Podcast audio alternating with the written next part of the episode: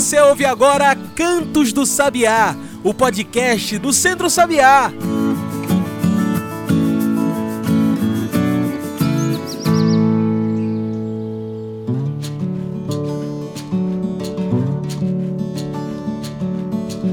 Olá todos e todas que nos ouvem agora pelo Spotify e demais plataformas. Eu sou João Lucas, comunicador do Centro Sabiá, e está começando agora o Cantos do Sabiá, nosso podcast semanal sobre o campo, a cidade e o mundo. Cantos do Sabiá é o nosso podcast semanal. Então, para não perder nenhum episódio, já clica aí para seguir a gente. Toda semana tem um debate novo. Você também pode passar pelo nosso site e encontrar tudo que a gente produz, inclusive para saber quem é o nosso próximo convidado do programa. Então anota aí: centrosabiá.org.br. Tudo junto e sem acento. Também pode trocar uma ideia com a gente em nossas redes sociais: Instagram, Twitter e Facebook. Procure por Centro Sabiá. E hoje em nosso programa temos uma discussão que é urgente para o mundo. Uma discussão que nos leva a pensar no passado, no futuro e neste momento de chuvas aqui no Recife. As mudanças climáticas são reais e estão acontecendo agora mesmo, enquanto conversamos. É preciso que sociedade, governos e empresas ao redor do mundo comecem a pensar de forma sustentável e em meios de preservação ambiental agora.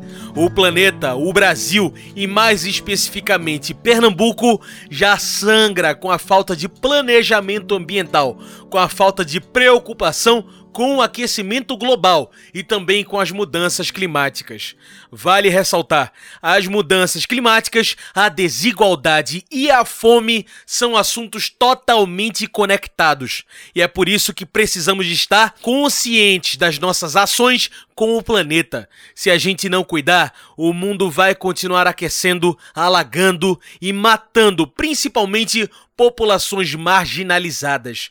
E é sobre isso que falamos hoje aqui. E para conversar com a gente nesse tema tão urgente, que hoje convidamos para a nossa mesa virtual JP Amaral. JP é coordenador do programa Criança e Natureza, uma iniciativa do Instituto Alana que busca defender o direito de toda criança a um ambiente saudável, fortalecendo seu vínculo com a natureza. JP, muito obrigado por aceitar nosso convite. Você pode se apresentar melhor para quem está nos ouvindo, falar um pouco melhor sobre você e o seu trabalho? Bom, meu nome é JP, é, sou gestor ambiental de formação e hoje coordeno o programa Criança e Natureza dentro do Instituto Alana. Instituto Alana é uma organização da sociedade civil com a missão de honrar a criança e então trabalhamos pelos direitos das crianças e o seu desenvolvimento integral. E dentro dos seus programas tem o Criança e Natureza, que defende o direito da criança a um ambiente saudável, é, garantindo assim que ela possa ter saúde, qualidade de vida e simplesmente é, a sua vida respeitada, né?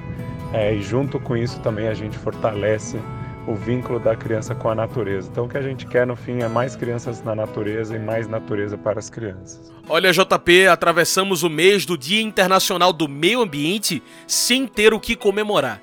Pernambuco hoje encara os efeitos do aquecimento global e mudanças climáticas extremas, com as fortes chuvas que vitimaram fatalmente mais de 100 pessoas no Recife pensando no dia 5, o Dia Mundial do Meio Ambiente, no que dá para refletir sobre essas mudanças climáticas no Recife? Bom, Recife está numa das cidades do mundo, né, que é reconhecida e vista como de alto risco climático, né, é, pela, pelo aumento da temperatura e os níveis do mar. Então, definitivamente era de se esperar e era previsível tudo isso acontecer. E então são coisas que a gente já deveria estar remediando há muito tempo né, e fazendo mais. É, Recife tem várias iniciativas que estão indo nesse caminho, é, que estão aí para evoluir, seja na questão de aumento de áreas públicas, de áreas de permeabilização do solo, mas é uma medida que não, inter, não cabe só à cidade fazer, né? É uma decisão, é uma mudança de, de, de rumo mesmo, né, de política coletiva, nível estadual e nível federal.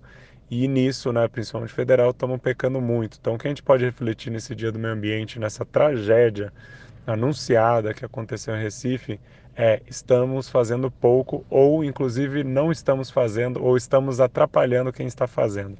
É isso que a gente precisa mudar. No total, Recife contabilizou 128 mortes devido às chuvas, alagamentos e deslizamentos. Ainda segundo a Defesa Civil do Estado, mais de 71 mil pessoas também ficaram desabrigadas depois da chuva. Por que isso acontece, JP?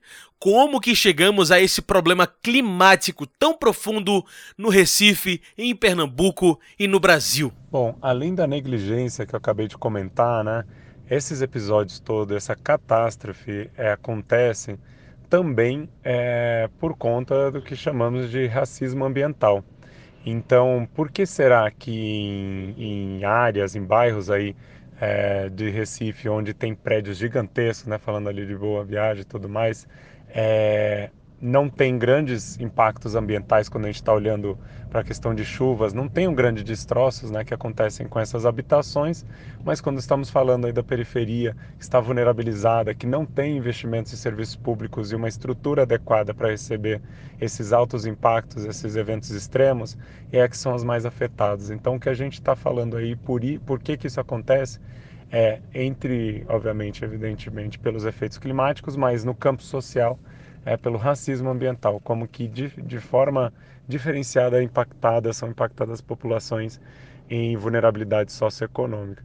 Quando colocamos essas comunidades vulneráveis, quem está aí na pirâmide de maior impacto são as crianças também, né? Então, as crianças pelo seu processo de desenvolvimento peculiar, por estarem ainda, né, por não conseguirem é, é, tomar decisões por si necessariamente naquele momento, ainda mais no lugar de desastre assim, elas são mais impactadas e por isso, não só é, por conta disso devem ser priorizadas, mas também por conta da Constituição Federal. No nosso artigo 227 fala da prioridade absoluta que deve ser dada para as políticas e para os direitos das crianças de forma transversal, né, em todas as ações, inclusive no direito à moradia, direito à educação, direito à saúde e direito à vida.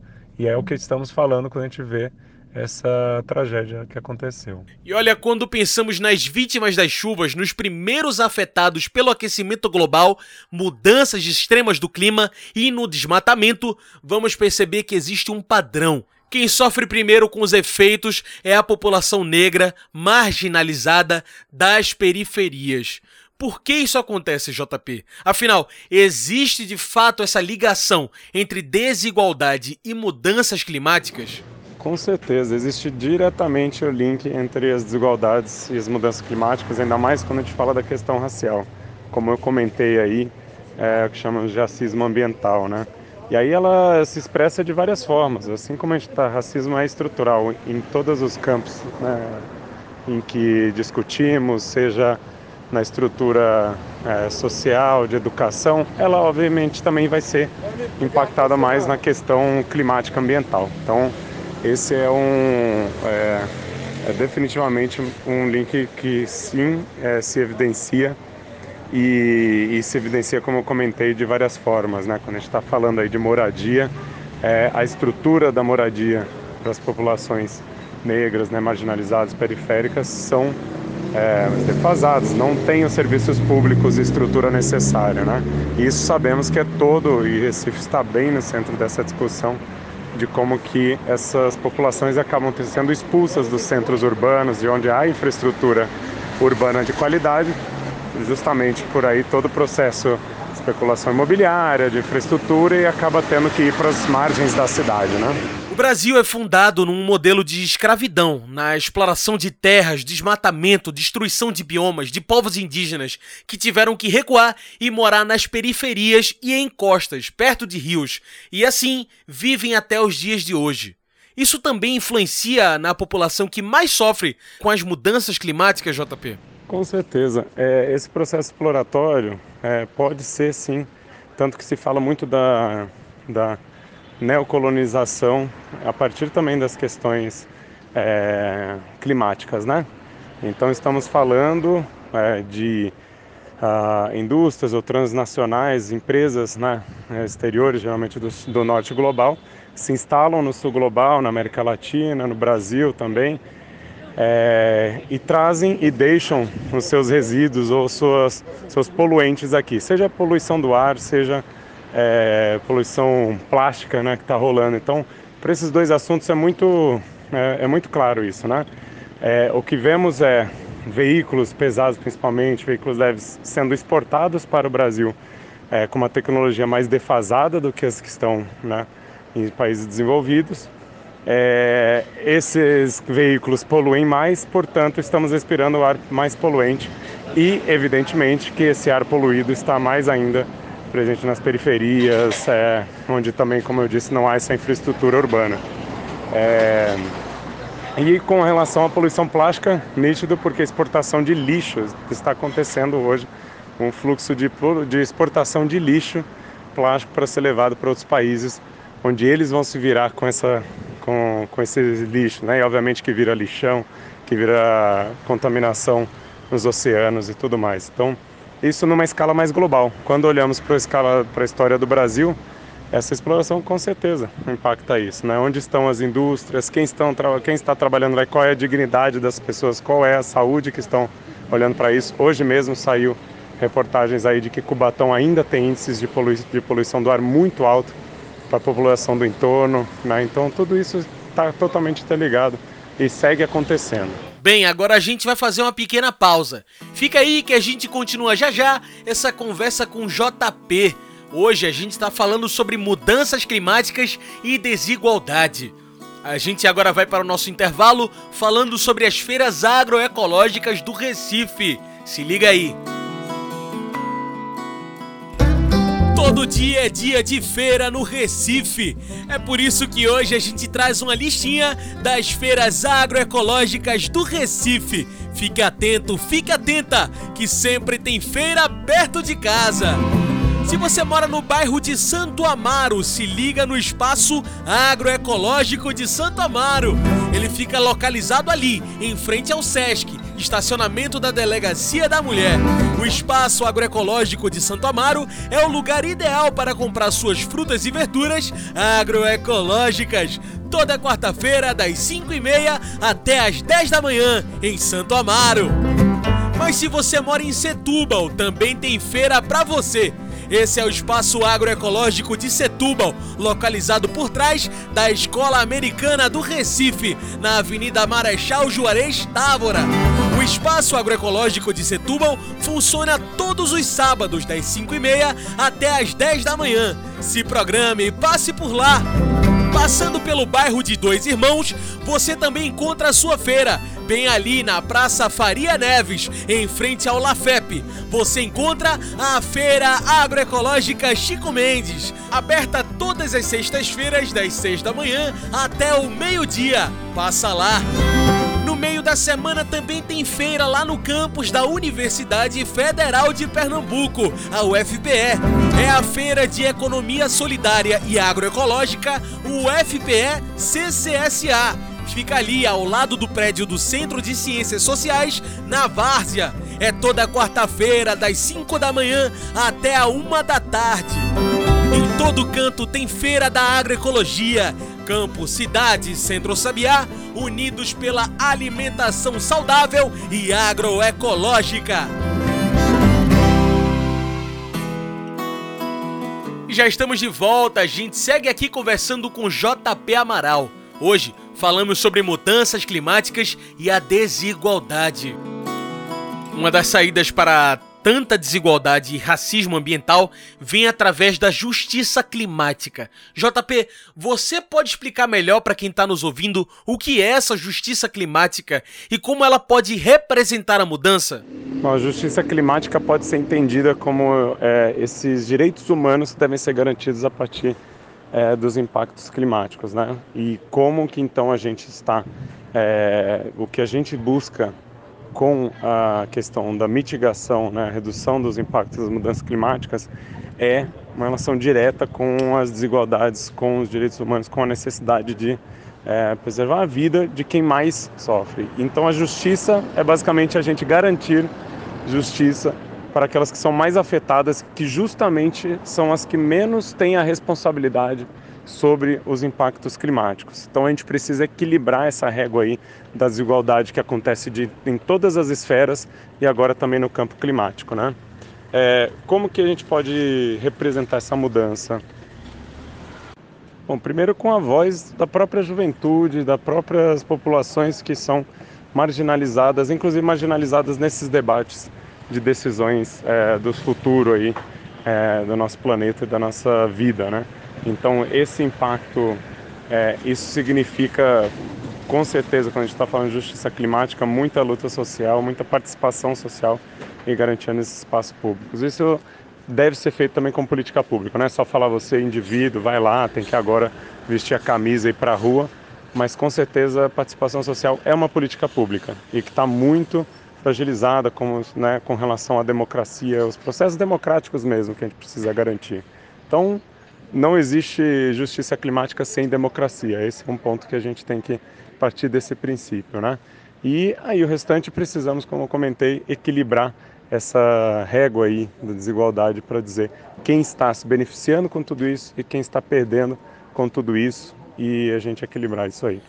JP, são problemas profundos esses que enfrentamos no Brasil e em Pernambuco: extrativismo, queimadas, destruição ambiental, desestruturação do Ministério de Meio Ambiente e também a marginalização das comunidades negras e indígenas, que já são coisas comuns em nosso país.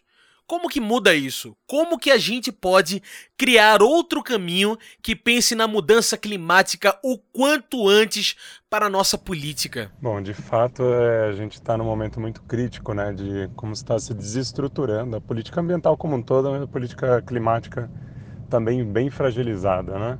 Um, o que a gente precisa fazer é um pouco conectado ao que eu falei antes, mas que não conseguimos no momento garantir tanta política pública com isso é é, engajamento como engajamento social, né?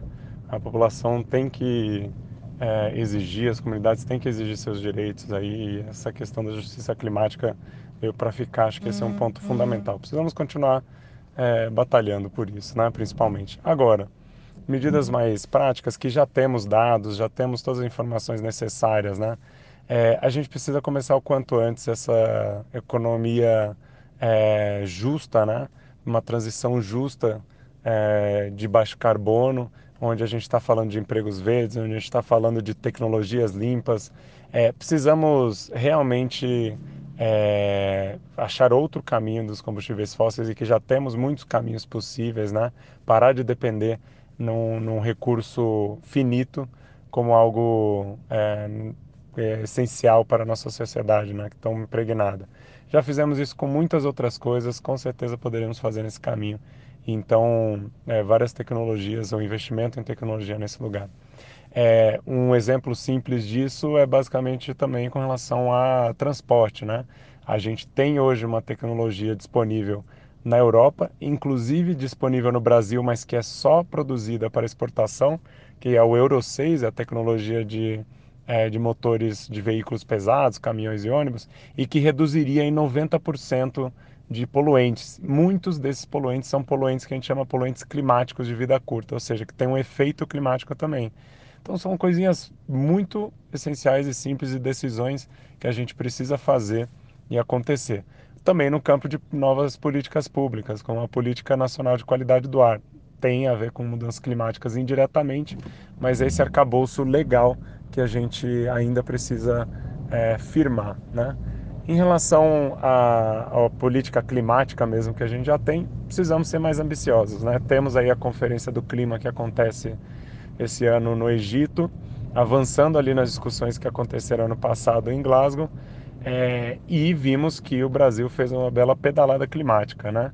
É, reduziu as suas metas antes, é, uns, alguns meses antes da COP, e depois aumentou para dizer que aumentou a ambição, quando na verdade manteve na mesma desde 2009, né, que a gente está com essa meta. Então precisamos tornar mais ambicioso, porque hoje, do jeito que está, o mundo não consegue alcançar é, o que foi estabelecido no Acordo de Paris para que a gente não tenha um aumento aí de 2 graus Celsius, né? Então é isso que a gente está precisando considerar neste momento. E a gente sempre fala aqui no programa, e hoje não poderia ser diferente. Estamos em ano de eleições.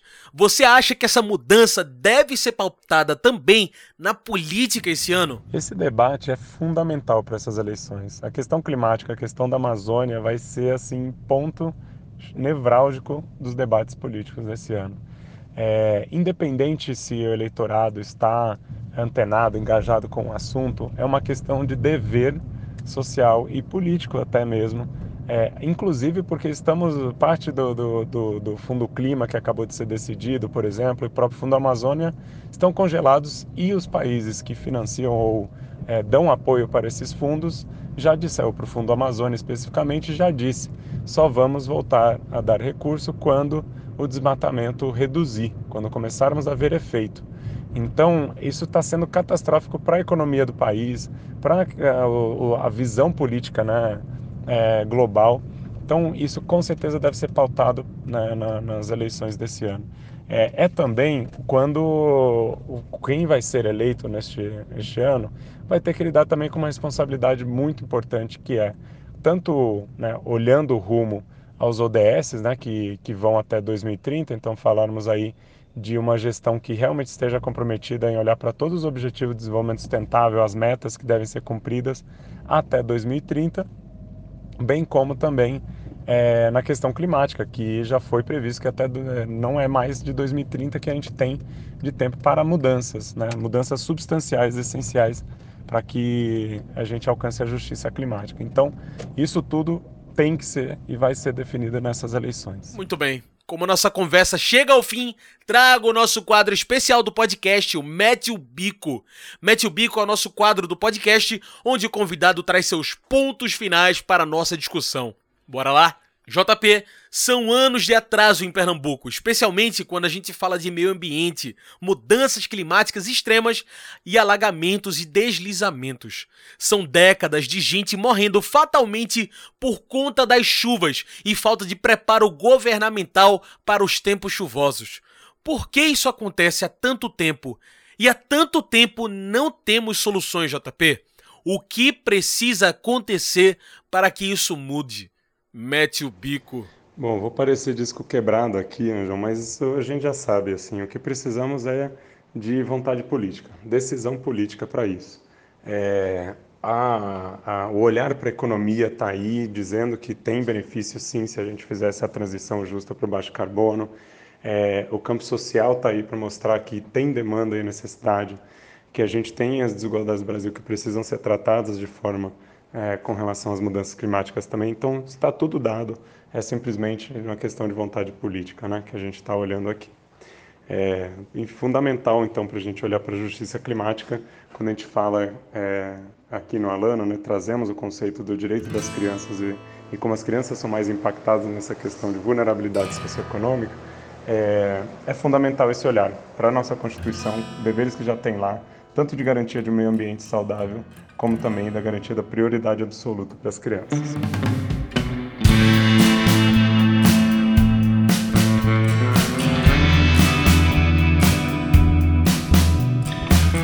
É isso. JP, muito obrigado pela sua participação. Infelizmente, o nosso tempo de entrevista está acabando.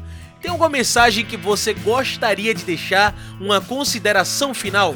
Bom, a mensagem que eu gostaria de deixar é que a gente olhasse, né? Não tem justiça climática sem democracia.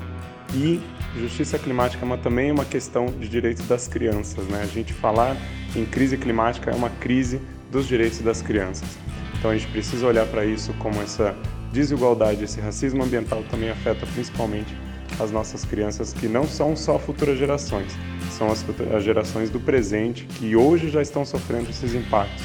E mais ainda, vamos deixar esse legado para o futuro delas. Então, que a gente batalhe por isso. Obrigado. Então tá aí, muito obrigado mais uma vez pela sua participação, JP.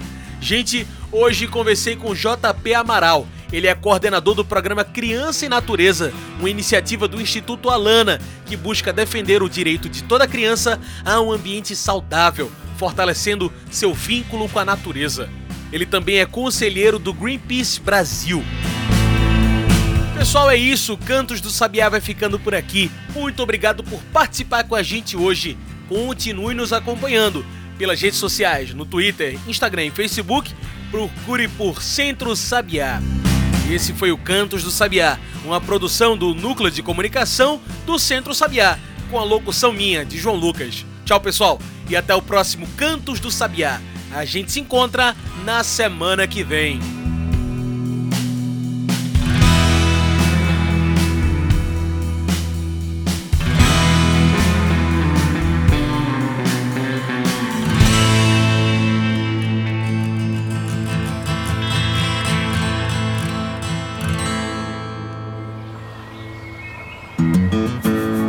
Você ouviu Cantos do Sabiá.